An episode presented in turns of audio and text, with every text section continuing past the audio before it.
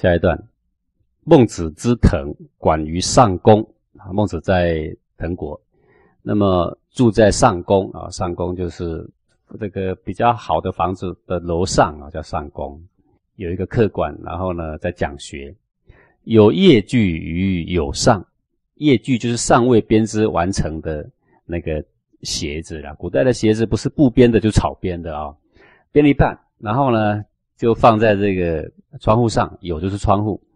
管人求之，福德。结果呢，讲完课的时候，学生退了。结果呢，那个别的主人呢，就要找那个还没编完的鞋子，不见了，被偷走了。或问之曰：“若是乎？从者之收也。”这个收就是藏匿。那个有人就开始问呢，说：“那么说来，是这个孟子的学生啊？”偷了这个东西意思就是说，你们学圣贤学问的人，怎么里面有小偷啊？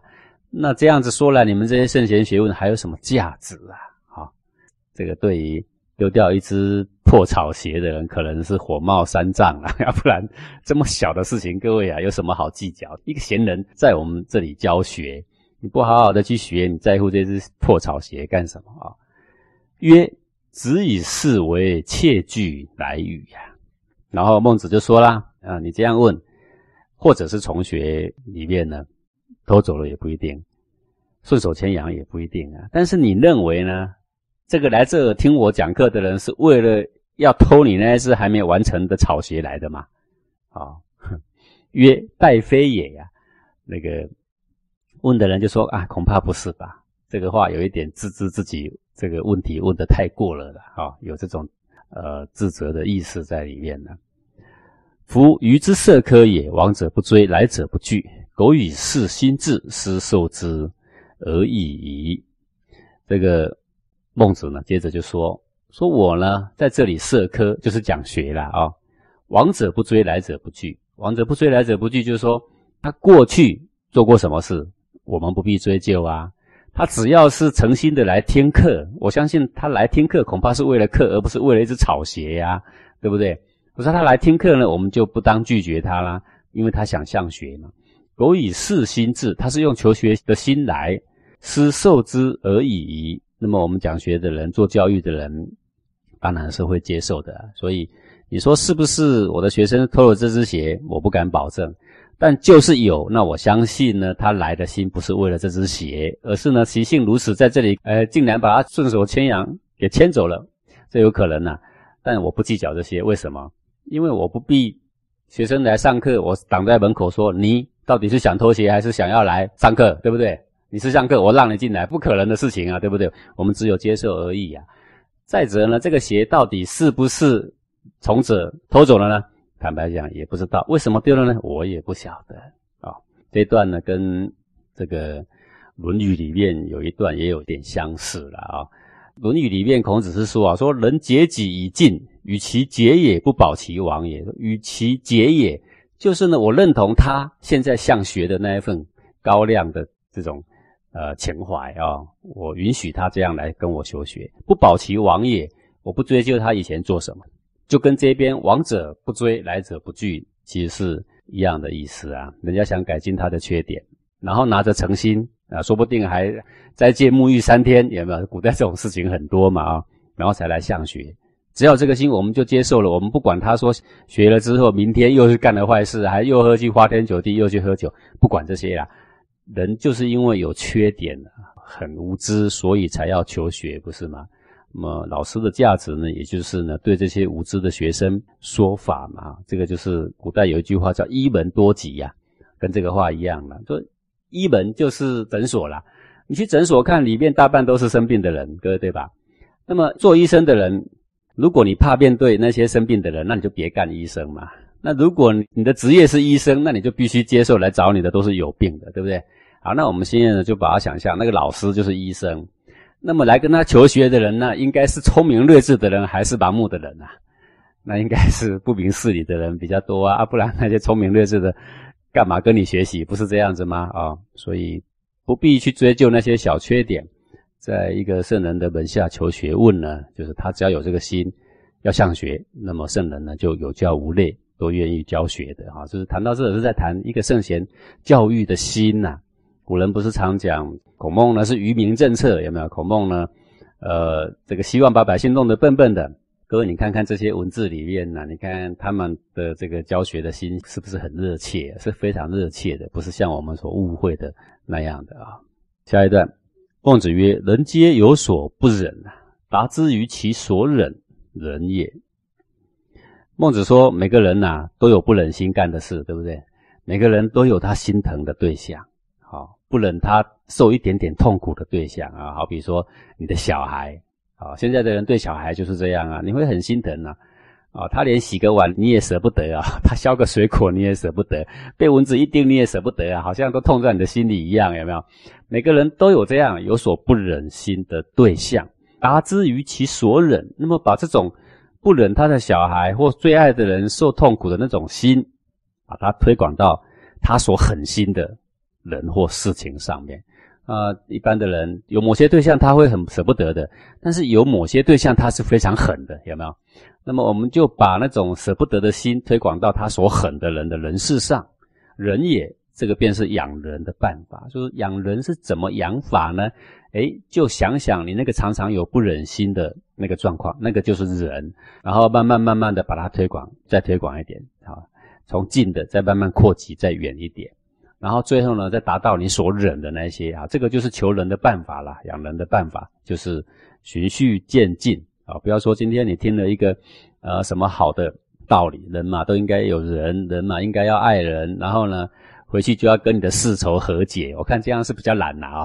你就从你最能够有不忍人之心的那种对象开始，慢慢的扩充。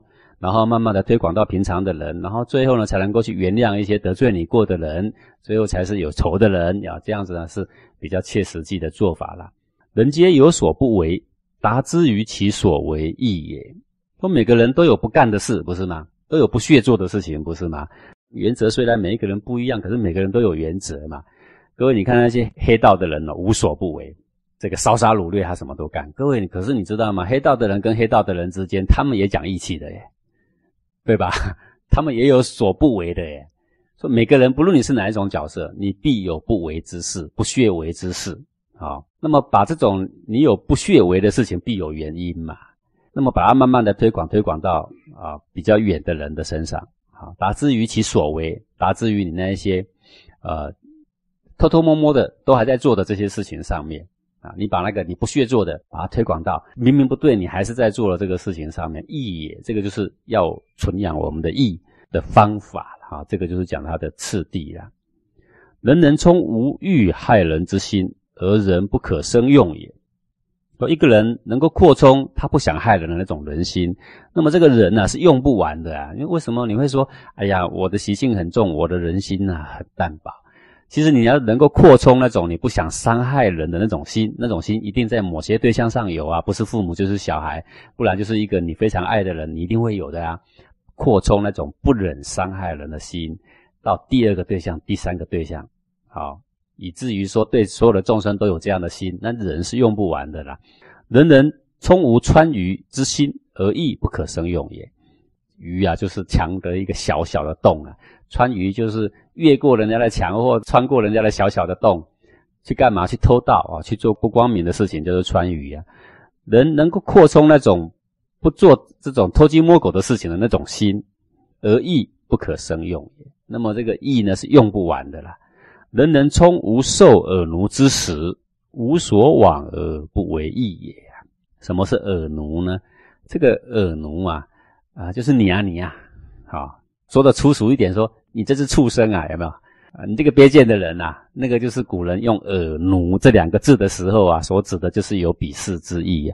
哎，好比我们现在的人呐，呃，你对着一个老长辈，你说你怎么样怎么样，这样是不对的。你会说您有没有？你会加上一个尊敬的语词啊。那么“耳奴”呢，就是你这个东西呀。你敢对一个老长辈七八十岁说你这个东西呀？你敢这样讲吗？哦，那是非常非常轻视人，简直是内心无血无泪的人这样说的啦，对不对？人人充无受耳奴之时，什么叫无受耳奴之时？就是不接受别人对我轻慢的称呼。你不能够说去接受别人对你的轻慢而成为事实，你竟然也这样认同了，那表示你一点都不想改进，对不对？人家对你有轻视，表示你做错了事，不能够说你做错的事，人家对你轻慢，你还接受这个事实，那你简直是完全朽木不可雕也，你丝毫都不想改进。人人充无受耳奴之时，你应该要扩充那种不喜欢被轻视，不能让它成为事实的这种心。那么无所往而不为义也。那么你就处处作为一个有仁有义的大丈夫了，所以到哪里都有仁义了啊。这段呢看起来啊不重要，好像呢又在老生常谈啊。其实你仔细去咀嚼啊，这是非常重要的。那个圣贤度世的心啊，他知道说儒学提倡的不外乎就是仁跟义两个字，对不对？好，如果你说仁义礼智信，其实过而言之就是仁义。再简单的说呢，就是仁呐。那么说了半天呢，说久了大家都麻痹了，你知道做不来，那做不来，然后呢，你又想说，哎，像我们最近在提倡着陆的功课，呃，我们说啊，要向父母问安，哎，意外的发现，你知道吗？好多人呐，要跟父母问安是极为困难的事情。为什么呢？因为他的生活里面是敌视的，那个是仇人，你知道吗？好，所以这么简单的事情，要让你去实施、去落实啊。你对一个平常的人，你可能都有说有笑哦。他对他的父母简直是像仇人一样啊！我说到底是什么事情啊？是小时候拿着刀架在你的脖子上，把你逼到私仓寮里面，是不是这样啊？如果没有做了这么错的事情，你到底凭什么？他一把屎一把尿把你带到这么大，你把他看成仇人，然后隔壁的人只要给你一碗阳春面，就把他当成恩人哦？你说这是盲目了哦？但是无论如何，你都说做不来呀，我无法跟我的父母问安呐。好吧，那这样吧，你从你可以做得来的人的身上扩充吧。谁是你最尊敬的，你去问安，可以吗？然后想想你的父母不如他吗？再扩充一下吧，再扩充到比较平常的人身上，然后你去跟他问个安，可以吗？人跟人彼此互相尊重，不是应该的吗？好，你做做看嘛。哎，也做得来了。然后呢，再扩充到让你有一点生气的人的身上。哎，你不曾得罪过人吗？你也得罪过人呐。那他人不能得罪人，他也有资格得罪人呐。你有没有犯过错？你也有啊。好吧，那扩充到我有一点点讨厌的人身上，我也可以笑笑的去问安。嗯，练习一段时间就会了嘛。然后再扩充到你认为的仇人就是你的父母，我们试试看吧。你看这个圣贤的度世的心啊，多么的心切啊，完全把你当成幼稚园一样来教啊，毫无思考力一样。他要一步一步都要把你诱导到圣贤呐，那种度世心切，那种苦心呐，各位，你从这个字里行间呢，你看得出来，看不出来？我常常觉得说，大家读过呢都不觉得重要，你仔细去体会一下呢，当时讲这个话的人他内心在想什么，你这样就会读经典，你就知道说他在讲什么，他的苦心呐在哪里呀？啊，下一段，是未可以言而言。是以言舔之也。说一个求学问的人叫做士啊，呃，这个士这个字有好多个用法啦。这个古代最基本的公务员也叫做士啊。啊，不过呢，这些基本公务员当时都是呢，呃，通过科举考试而考上去的，所以都是一些读书人呐。那这些当时还没考进去的时候，这些读书人，我们的统而言之，都叫做追求道德学问的人，给他一个统而言之的词，就就是士啊。说一个士啊，未可以言而言，这个人还不能够跟他说这些，你偏偏要跟他说，啊啊，比如说，呃，你说了一些话去诱发人的玩乐的欲望，好，好像刚刚这些事情也没什么嘛呀，大家都在干呢。你看以前的什么人什么人也干的，我们这也不算多坏的事情，像这样的事情啊，啊，吸一次毒没什么嘛，因为他们又有什么？你看好多人都在吸，有没有？像这样的话，说未可以言而言呢？或者是说一些他的程度不能理解的事啊，或者是专说一些上玄好奇的事去引起他的好奇啊，是以言舔之也。那个舔啊，就是逢迎去骗取啊，讲些好听的话去达到某些目的，叫做舔。还不能说，不可以说，你却说去引起他的注意、好奇，以便对你有好感。这个呢，就是用言，用你的话。当做筹码去骗取、去逢迎、去谄媚，以便达到你的目的，那跟偷盗、盗匪是没两样。可以言而不言，是以不言舔之也。可以说你却不说，啊，你隐藏着，为什么呢？因为我说了之后，他得到好处，我没好处，或者是说我说了之后呢，我破坏他对我的印象。比如说你该指责的不指责，该增谏的不增谏，该教育的不去教育，啊，当了老师哪一个学生怎样怎样，该教育的你不教育，怕的呢就是人家对你印象不好，多一事不如少一事，是以不言舔之也，那就是等于说你用不说话的手段去逢迎人家，去拍马，去得到人家的好感，那跟偷盗也没两样，是皆穿鱼之类也，那个就跟穿过墙、爬过墙。去偷盗人家的东西的人是一模一样的。好，在社会上，很多骗取名、骗取利、骗取地位的人，在古圣先贤的眼中，跟那些真正去偷盗的人，其实是没多大不同的。那么，这个人的存在啊，的价值啊，就是要为所当为。呃，人的存在的价值，不只是追求你的享受跟快乐，不只是追求那一份。幸福感，幸福要来自于合情合理呀。若不合情合理，古圣先贤宁可不要那个幸福，你知道吗？好，那现在的人为了幸福呢，什么事都干得出来。那就为了这个幸福，所以我们去逢迎，我们去拍马，我们去做一些毫无价值的事情啊，贬低人格的事情啊。那在古圣先贤的眼中呢，是不干的。我要说话呢，就最简单的一个筹码。当然，如果连说跟不说都可以当筹码的话。那世上可以当成逢迎谄媚的筹码呢？那还很多很多嘛，不是吗？这只是随便的举出个这个话头啊，让我们自己去想说，那么我们在这个世上，我们是不是树立我们的价值呢？我们是不是为所当为？我们是不是因为我们而使人人都得到更长远有利的利益呀？好，不可以那么样的短视，不要去逢迎啊，去使这样的心眼呐啊，呃，像是。呃，今天我看一一个新闻呐，这个美国呢有一个很大的杂志啊，他出来讲话，他说美国不是有一个举债上限吗？他说应该要把举债上限给废了啊，才不会让反对党当成筹码。举债上限把它废了，各位什么意思啊？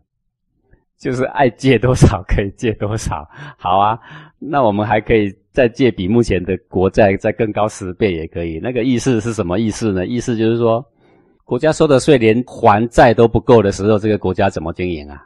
那么讲到这个办法，不够没关系呀，再借呀。按你说再借了，明年债务不是更高？是不是还利息跟本金更多？那你明年的税收进来全部还债都还不够，那有什么关系？反正上限已经解除了，再借呀。